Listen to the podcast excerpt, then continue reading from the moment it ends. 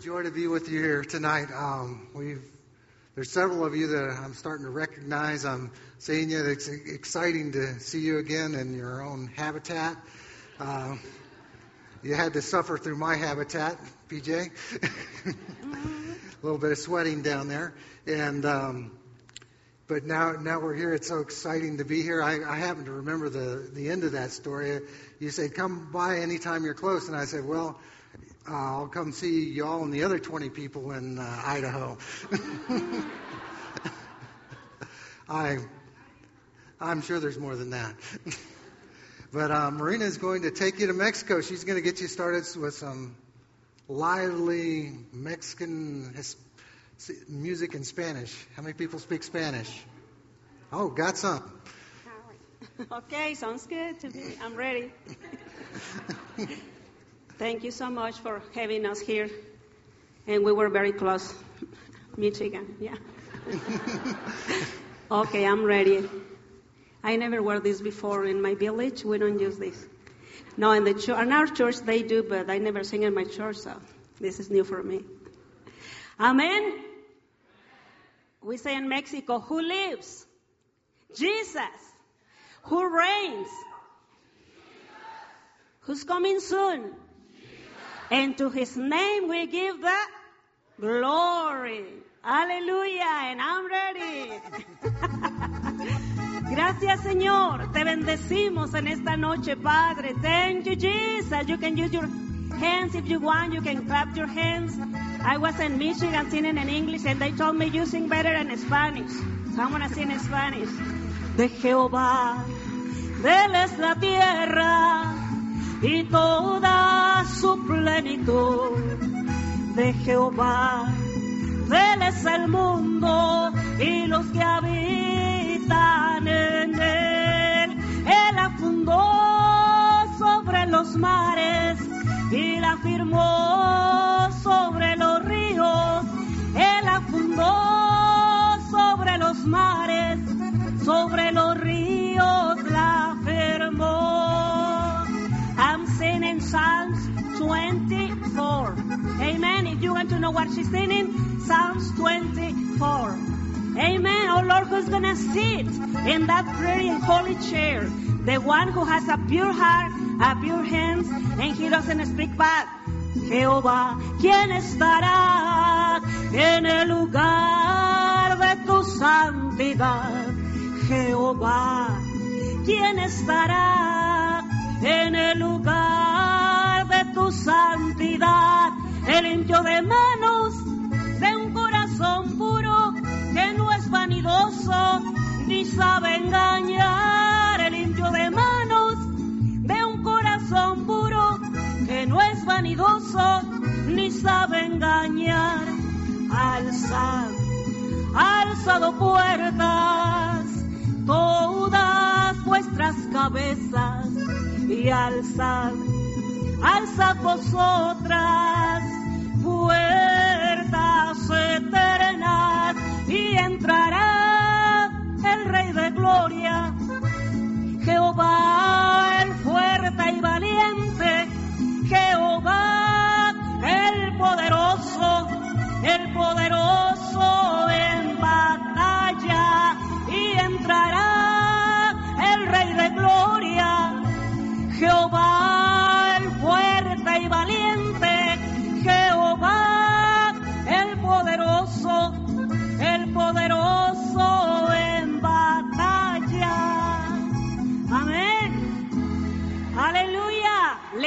your heads and the King of Glory is going to come into.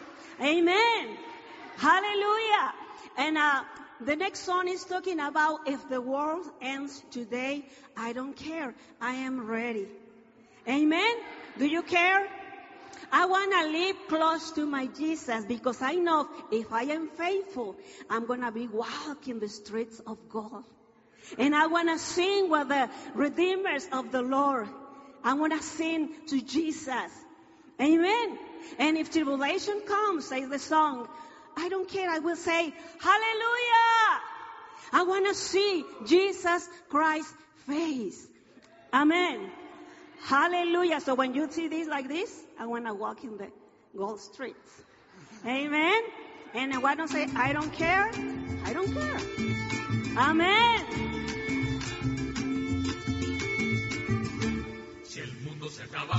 Nada me importa, estoy lista. Nada me importa, estoy lista. Yo quiero mirar el rostro de mi Señor Jesucristo.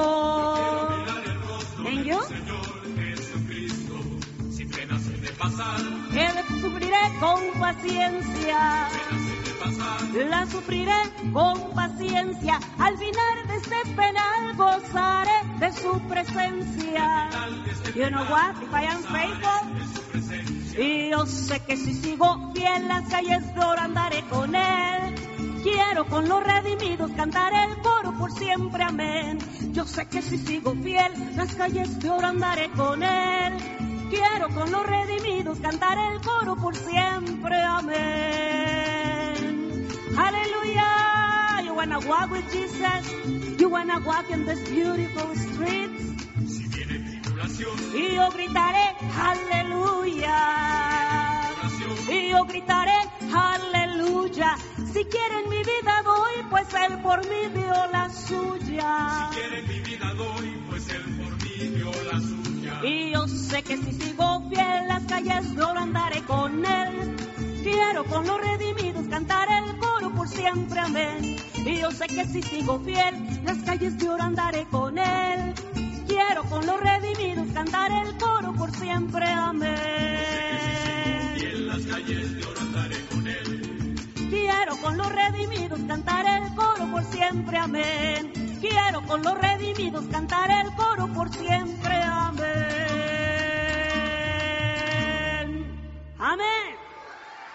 Aleluya. Thank you, Jesus. Praise God. Well, um, I'm going to tell you a little bit about the ministry because I learned when uh, I start getting excited about sharing a little bit about the Word and everything. I leave and everybody goes, "Who is that?" um, but um, well, in a minute we're going to have a little video, and uh, you'll you'll see a lot of things we do in Mexico, and I believe there's a little clip in there even with some people from here, isn't there? Maybe. Maybe. Um, we'll see. Um, in Mexico, we, we do a lot of different things. Marina is a radio personality. Um, You want my, how you say, autógrafo? Five dollars in the end. No. y'all can listen to her anytime you want on buenosnoticiasaltillo.net. Okay? Um, and uh, pick the theme you want, but it's in Spanish. Um, but she, every week, she shares with between 30 and 130,000 people in the Saltillo area. Um, that's more people than actually go to church. Um, the, that number of non-Christian people in that area. In Mexico, there is no Christian radio. Um, but God's given us favor, um, and we're on the most popular station in Saltillo at the best time slot. So,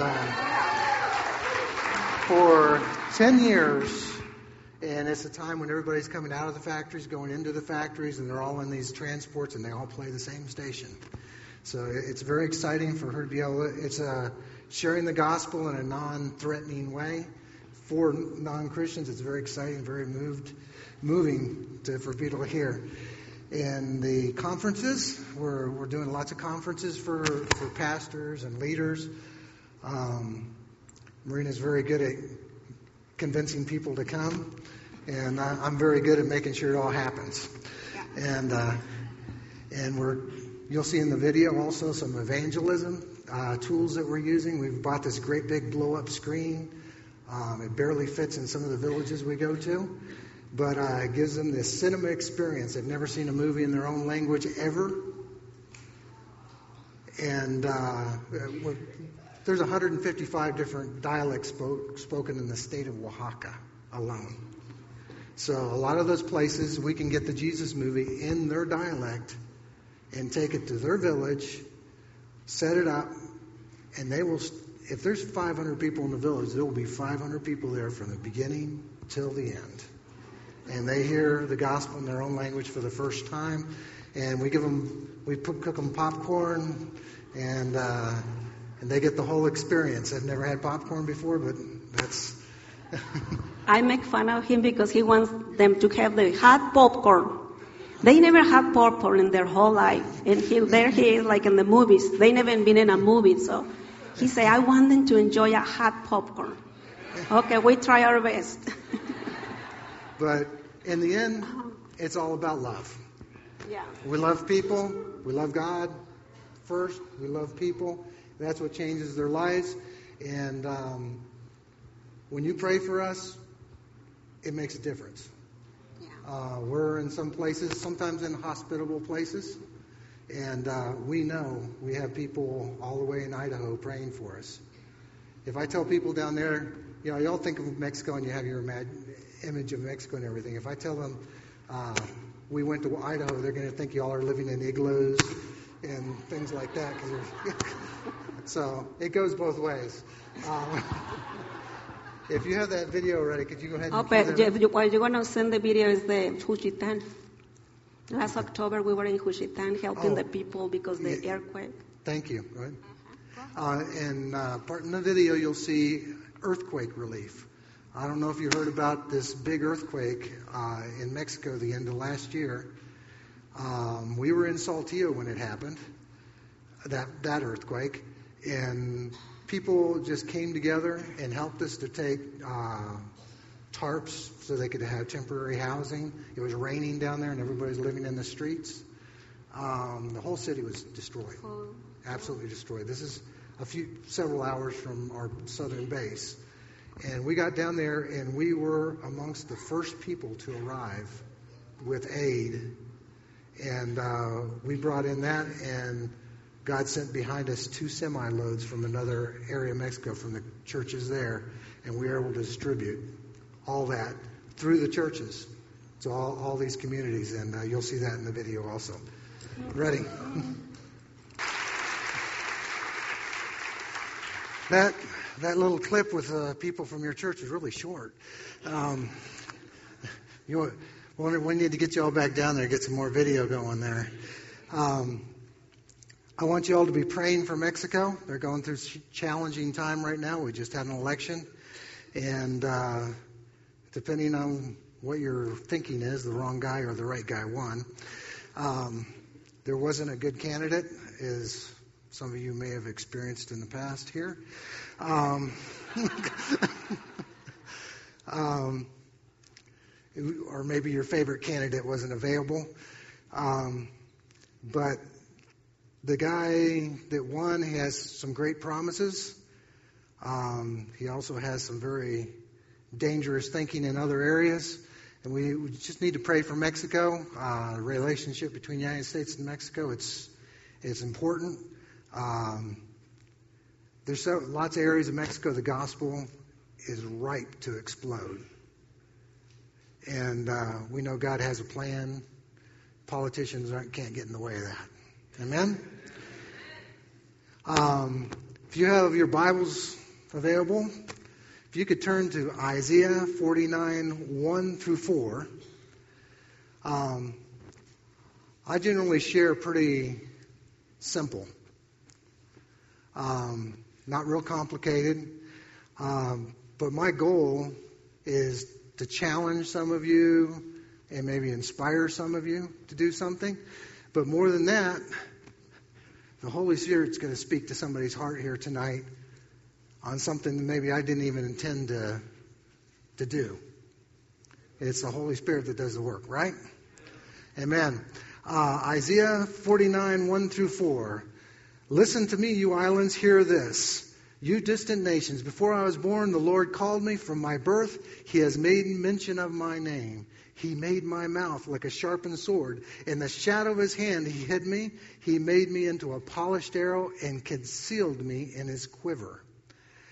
He said to me, You are my servant, Israel, in whom I will display my splendor. But I said, I have labored to no purpose.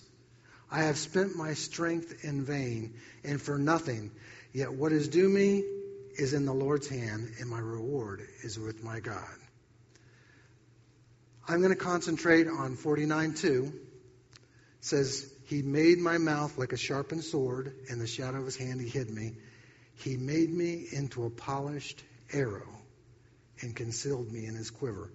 You know, a bunch of theologians that know a whole lot more about this than I do um, refer to the sword more as the Jewish community and the polished arrow more the Gentile community.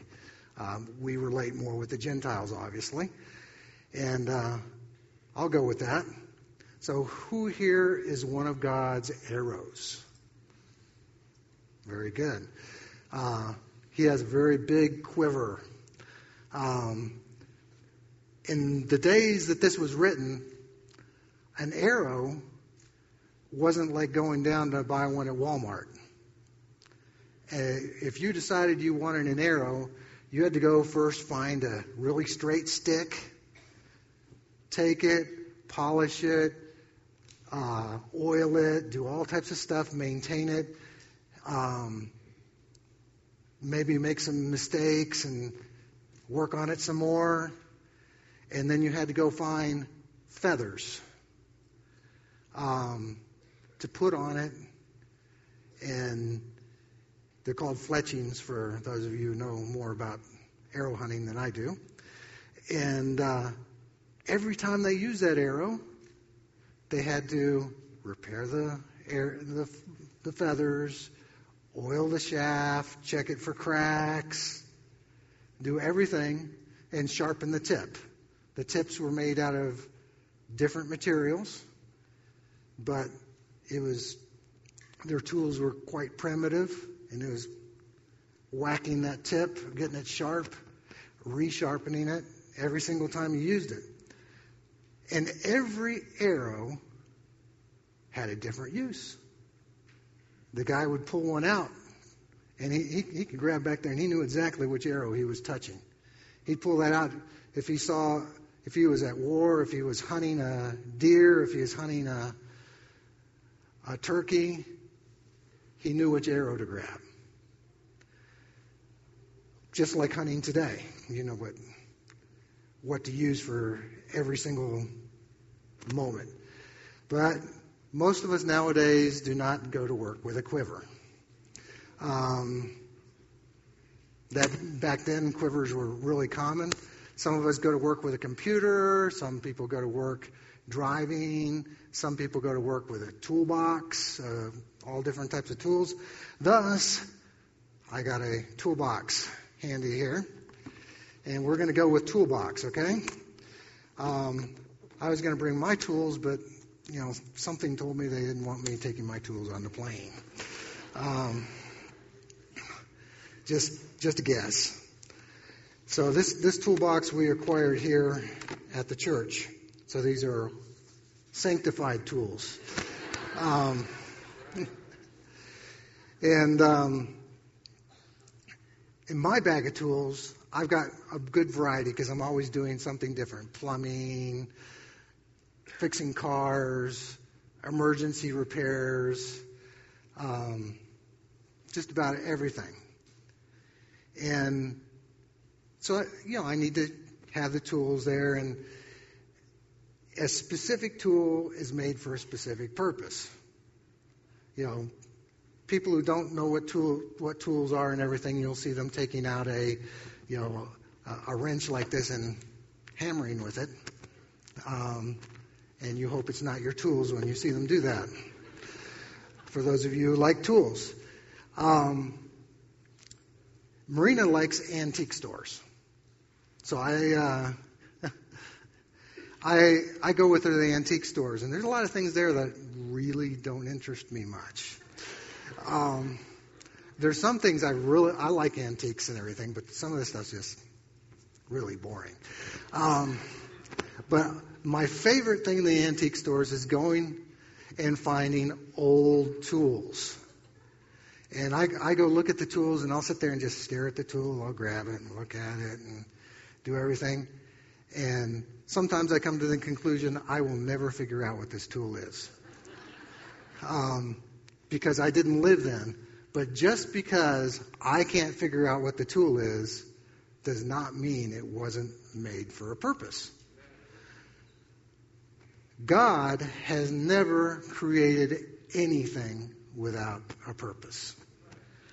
Um, let's go to the screwdriver. I got a screwdriver here for sure. Screwdriver. Everybody uses a screwdriver almost. Uh, I've seen a few people that really couldn't use a screwdriver, but um, everybody uses a screwdriver, right? Got you use it all the time. Um, but in my tool bag, I've got this little thing about this shape right here. It's silver and yellow, has a battery in it, and it's a gas detector.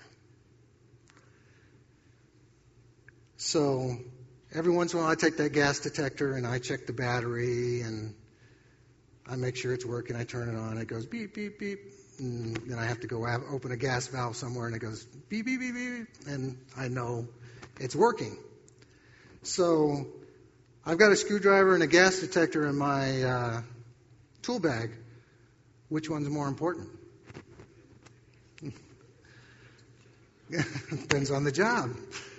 Um, a screwdriver does you no good if your house is about to explode from a gas leak. um, also, in my uh, tool bag, I have a hammer. It doesn't look like this. Um, it is my favorite hammer. One year, one day, I went to my tool bag to get out this hammer. It's a, it's an Estwing with with a straight claw. You know, some people would prefer curved claws. Some people like straight claws. It is an Estwing hammer, and it was gone. My hammer was not in my tool bag. One week went by, another week went by. Soon it was a month and no hammer.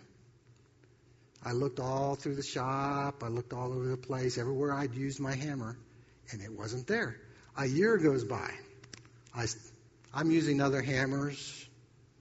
Uh, they, they work fine, but it's not my hammer, not my favorite hammer. Um, and I had other tools that could I could take nails out with and and pound nails with and things like that. But three years went by, and I was up visiting one of our coworkers, and from a distance, I see in the dash of his pickup truck my hammer. I was like from here to the exit sign over there. And I knew that was my hammer. So I, I started getting close to that truck, which um, I knew the window would be down because I always had to do maintenance on the truck, and, then, and it was never rolled up, uh, even in the rain. Um, and I look in there and I grab my hammer, and I said, uh, Did you know this is my hammer? Oh, yeah.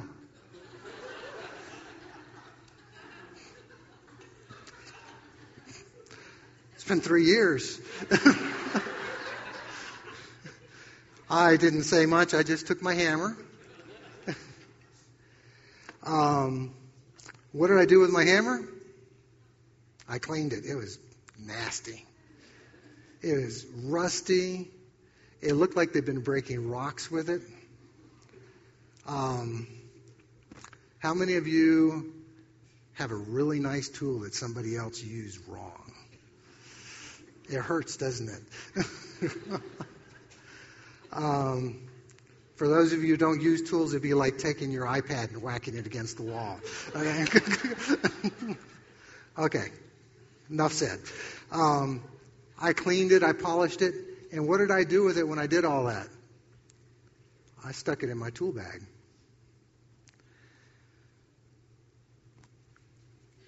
So, do you ever feel like you're out of the bag? The bag's over here, you're over here. Not, you're out of the quiver. You know, what is keeping you out of the bag? Exactly. Some of us need to leave something behind and concentrate on what's in the bag. Getting in the bag. A craftsman takes care of his tools very carefully. I worked with a bunch of mechanics. I was the accountant for a large mechanics outfit. I wasn't always on the mission field, only the last 30 something years. Um, and um, they had their tool chests and everything. I can guarantee you, if I went and got one of their wrenches and walked off with it, they would not leave that night until they found their wrench. And I would have been in trouble. Um, they know where they are. They clean their tools, they sharpen their tools, they rescue their tools from theft. The craftsman, craftsman knows what each tool is used for, and he saves them from misuse. He knows his tools. You remember my favorite hammer? I know my tool. Long ways away. God polishes us and keeps us prepared. Because we can get pretty dull. We can mess everything up. Anybody ever get dull and lose your shine?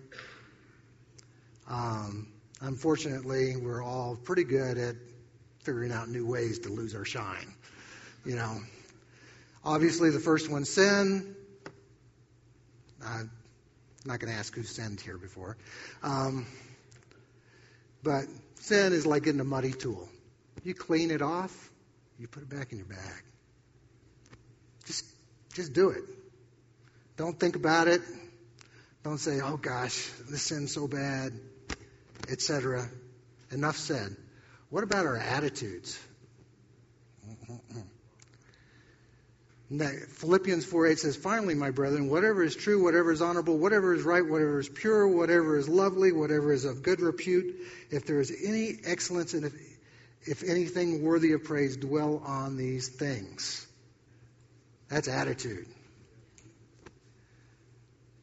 People don't always do things the way we would prefer they do them. Um, we, we didn't know these people in Oaxaca. He, they're from an indigenous village that speaks Loxicha. That's a Zapotecan language for those of you keeping score there. and um, this guy got sick, and where he was, you know, he had he was kidneys were failing, and uh, you know, whatever they do in the village wasn't going to do anything for him. So he went to the coast, and this guy spoke a little bit of Spanish. Well, he was down there getting dialysis, dying. And somebody, I don't know who it is, came to him and said, Do you want God to heal you? He understood that. And uh, they prayed for him. He was instantly healed. So he goes back to this village and He's there, and he knows zero. He knows he's been healed, and God did it. So he, he starts going out there, and we got introduced to this village, and we started going out there. The first time we went to this village, the kids hid behind the trees because they were afraid of human trafficking. They'd heard rumors of human trafficking. And it took us several visits there to, for them to warm up to us. And now we come and they're just running towards us and they, they love to see us come. Um, but he would come to me and kind of get across to me, Brother Carl, I need to know something. I don't know if I'm doing something wrong, but people are sick and I'm praying for them and they're getting healed. What should I do? um, well, I said, well, doctrinally, I don't think that you're ready. No. no. Um, no, I said, go for it. I, not like that because he wouldn't understood me. But, um, but in this same Los village, his wife speaks zero Spanish, absolutely none. This is where we go to that village. They're the people that receive us, and uh, and we go to his house, and everybody knows to go to his house, and we give him a microphone, and he turns around to the wall like this, and and uh, announces in his language. And first time we gave him a wireless microphone, he was going. He, did, he thought we were joking with him that he was supposed to speak into it. He didn't, he didn't have any idea what it, what it was. But um, we're there in her kitchen. Her kitchen is a bunch of sticks, a thatched roof, a clay oven, and this big disc that's made out of clay. It's made in an oven. It's, it's like a big griddle. And on top of her griddle is an iguana, a whole iguana. And uh, it's sitting there being cooked and cooked and cooked and cooked. And I'm looking at it and going, you know, as a seasoned missionary with my immense knowledge of iguana cuisine, um, what do you think went across my mind seeing how they are cooking this iguana?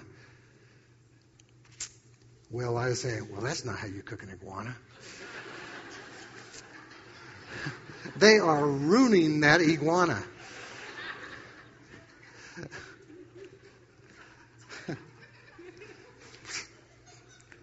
it just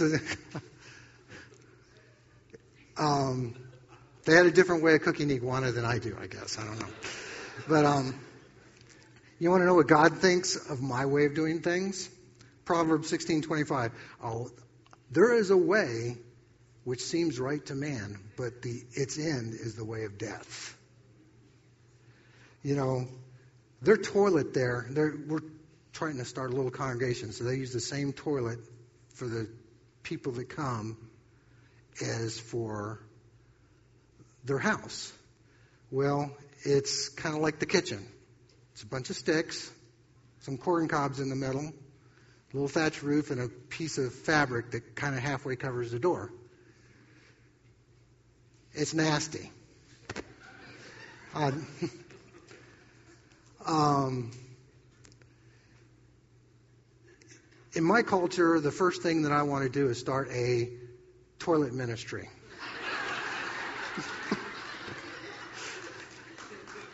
um, I think, well, how are they going to build a church like this? You know, you need a ladies' room with a couch in front. And. Um, we got to recognize our way is not the only way. We're still talking about attitudes, but um, that's part of polishing the tool. Back to the tools. Polishing the tools. We got to realize we got attitudes. Just because we're always right doesn't mean we have to prove it to everybody. you know, it's. Um, have it, has it ever occurred to you, back to the tool bag, that maybe one of the, their tools in the tool bag has a actually different purpose than you use it for? Is that me? No. Um, has it ever occurred to you that maybe you haven't found what your ultimate purpose is? You know, God uses us every day, like a screwdriver, all the time.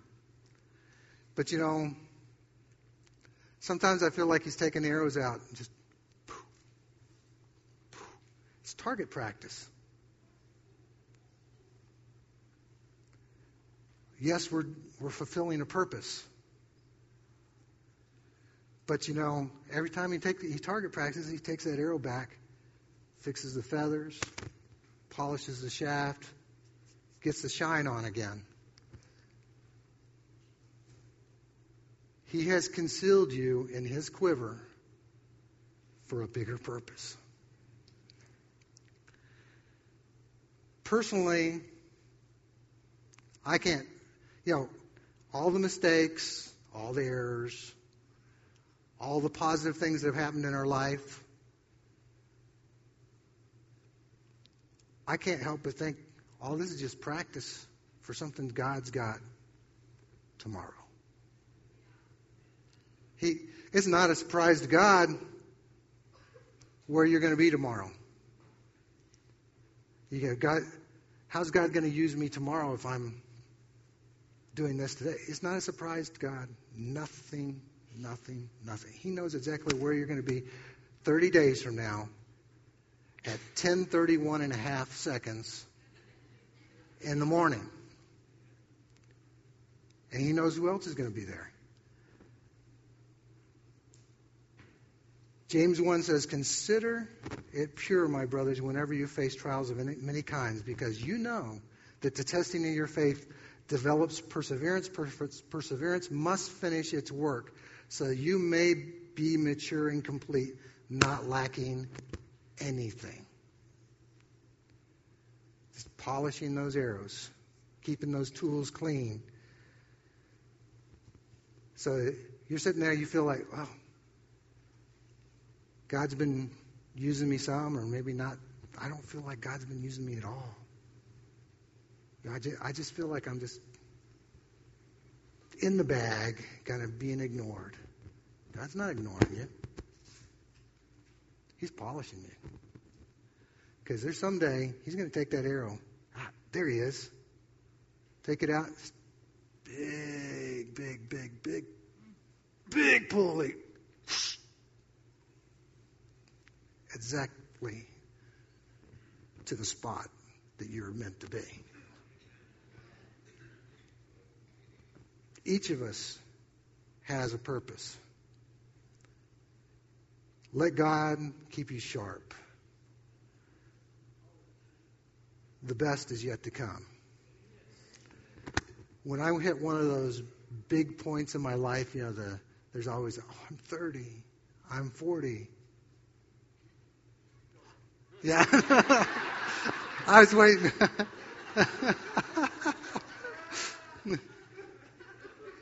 I'm 50. I'm past 50. I haven't got to the next big point yet. When I got to 50 years old, I wasn't sad. I just felt like, man, all these things that I've seen in my life, all the stupid things I've done, not like y'all, um, all the people that I've been able to share the gospel with, the right way, the wrong way, the ignorant way, the whatever, people receive Jesus. I can't, I just can't help but feel that that was just, when I was 50 years old, I was going, God's got a plan. He really put all this in me for something. You got to keep holding on to the knowledge that He is using you now, but He has a plan. He isn't really wondering where you're going to be next week. He knows. All we have to do is stay in the bag. He's doing all the work. He's not expecting us to clean ourselves up. He's doing all the work. You just have to submit yourself to Him and everything. Is somebody's going to shout out the scripture because I don't remember. Matthew 25, 14 through 30. This is really paraphrased. Let's lay our lives down at the feet of the humble God who gave his life to prove we could trust him. In the end, it will be his well done that really matters. Whether how you feel today does not matter.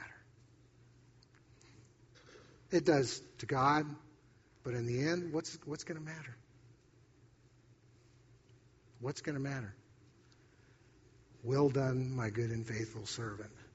You stayed in the bag. You were there when I called on you. You let the gifts come up in you the moment that they were needed. You touched somebody's life when it was needed. You listened to me when I said in a sweet, small voice, You see that guy standing over there? Go talk to him. Give him an encouraging word. That happened to me many years ago. God told me to talk to this guy, I said, this is going to be easy. I am the shyest guy you know. Really. And it's like, I don't go looking for people in the street just to walk up to them and talk to them. This guy, I go, this is going to be easy. He's an American. He was Italian.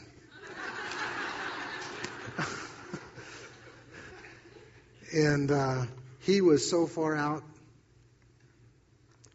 He was, I mean, he was on drugs. He was having visions. Um, but he was quoting scriptures, and he'd never been to church in his life. God was dealing with him. But I was just another cog in, the, in his path looking for truth. I didn't see him again for 16 years. God gave me the honor to see him 16 years later. He owns a restaurant and he's preaching in all the prisons in the whole area. God knew what he was doing in that moment. You know, there's a lot of other things that happened in his life between point A and point B. But he remembered this crazy American that came and talked to him on the street. And his broken English and broken Spanish and my broken Spanish, because I didn't speak very good Spanish back then. Some people still don't think I speak very good Spanish. um, but um, that moment in time, something happened because I was willing at that moment to listen.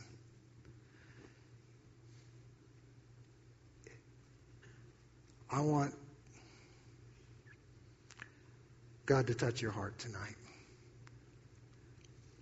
I know there's people here, this message. I, I told you it was going to be simple, right? It was simple. God touches you, touch your heart tonight because you say, I'm out of the bag. I know God, but He's over there. Some of you are saying, I'm in the bag, but I don't feel like I'm being used.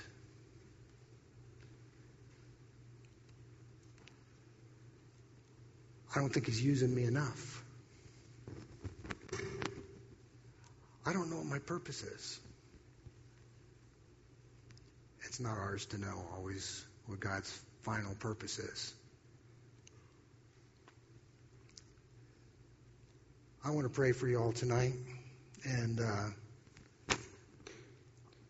I just believe God's going to do some miracles in some lives. How about you? Father, in the name of Jesus, I ask you to touch the many hearts here tonight.